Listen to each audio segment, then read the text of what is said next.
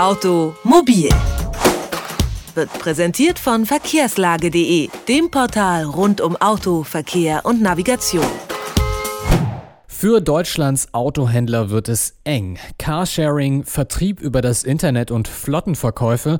Kunden haben immer mehr Möglichkeiten, an ein Auto zu kommen. Eine neue Studie sagt deshalb ein Massensterben der Autohäuser voraus. Nur die Großen werden überleben.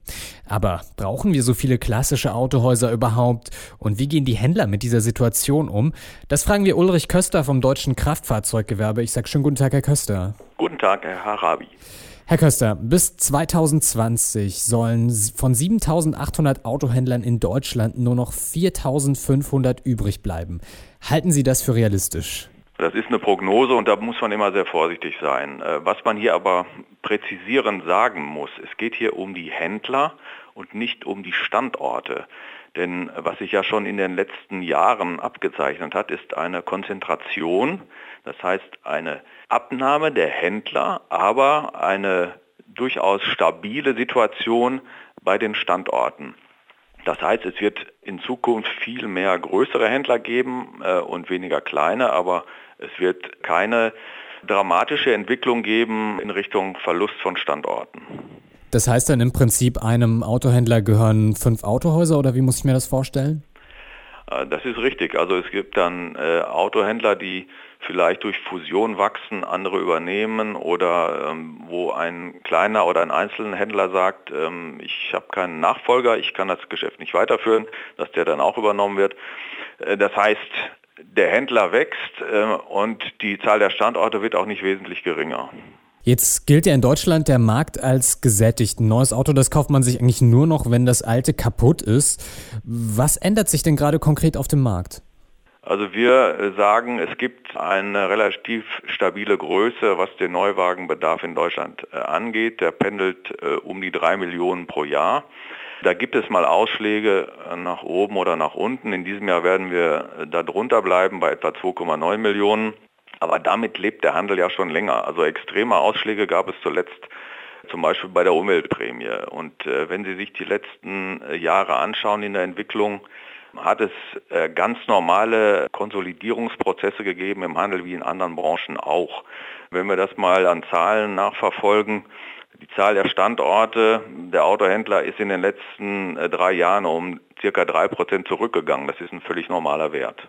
Was bedeutet das denn für mich als Autofahrer und als potenziellen Kunden? Für Sie als Autofahrer äh, bedeutet das äh, eigentlich erstmal gar nicht viel, denn äh, Sie benötigen ja Ihren Händler und die Werkstatt vor Ort, um Ihre individuelle Mobilität äh, aufrechterhalten zu können. Was sich vom Käuferverhalten her geändert hat, was wir auch beobachten, ist, dass natürlich das Thema Internet eine immer größere Rolle spielt äh, nicht nur als Informationsmedium, sondern inzwischen auch als möglicher Kaufort.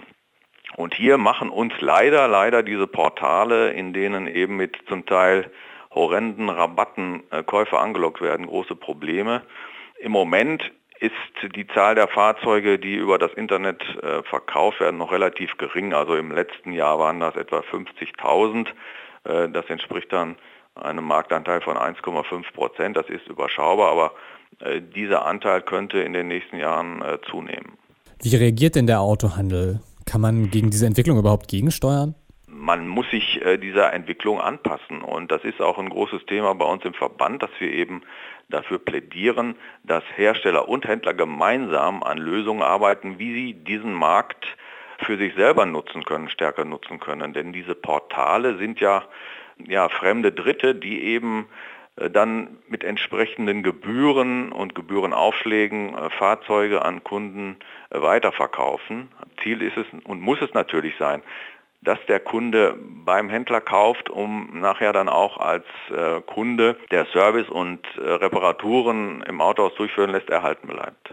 Aber wenn ich jetzt mein Auto im Internet kaufe, dann habe ich doch trotzdem im besten Fall den Service und die Reparaturen beim Autohändler um die Ecke. Das können Sie natürlich auch ähm, haben. Es ist, was uns halt äh, negativ aufstößt bei dieser Art äh, des Verkaufens, ist es, dass der Händler ja vorher in der Regel eine Beratungsdienstleistung an den Kunden vermittelt, indem er ihn äh, Probe fahren lässt, indem er ihn berät. Denn das Auto ist nun mal ein sehr beratungsintensives Produkt.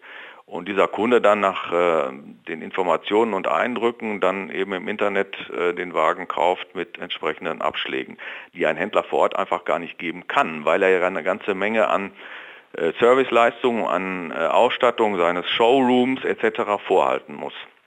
Und das ist eben äh, etwas, was den Handel und uns im Kfz-Gewerbe sehr ärgert.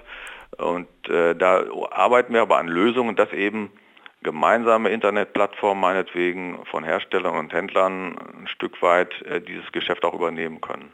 Die Beratungsgesellschaft PricewaterhouseCoopers hat eine Studie veröffentlicht, nach der die klassischen Autohäuser aussterben sollen. Fakt ist, dass auf jeden Fall das Internet den Autohändlern zu schaffen macht. Darüber habe ich gesprochen mit Ulrich Köster vom Zentralverband Deutsches Kraftfahrzeuggewerbe. Vielen Dank für das Gespräch. Bitte sehr. Automobil jede Woche präsentiert von verkehrslage.de.